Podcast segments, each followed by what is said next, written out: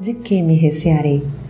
Tantos são os problemas pelos quais atravessamos diariamente e tantas são as preocupações e decepções que passamos a recear certas situações.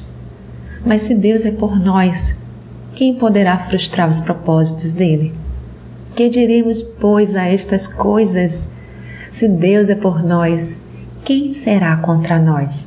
Romanos 8:31. O receio pode te fazer desistir de coisas das quais você precisa levar adiante, coisas que são de sua responsabilidade, porque assim Deus decidiu. Então clame a Ele para que te dê coragem para retomar e força para prosseguir. O Senhor é a minha luz e a minha salvação. A quem temerei? O Senhor é a força da minha vida. De quem me recearei? Salmos 27, 1. Anime-se, ponha sua fé em prática. Isso significa dar um passo sem nem ao menos ver o chão. Não pare agora.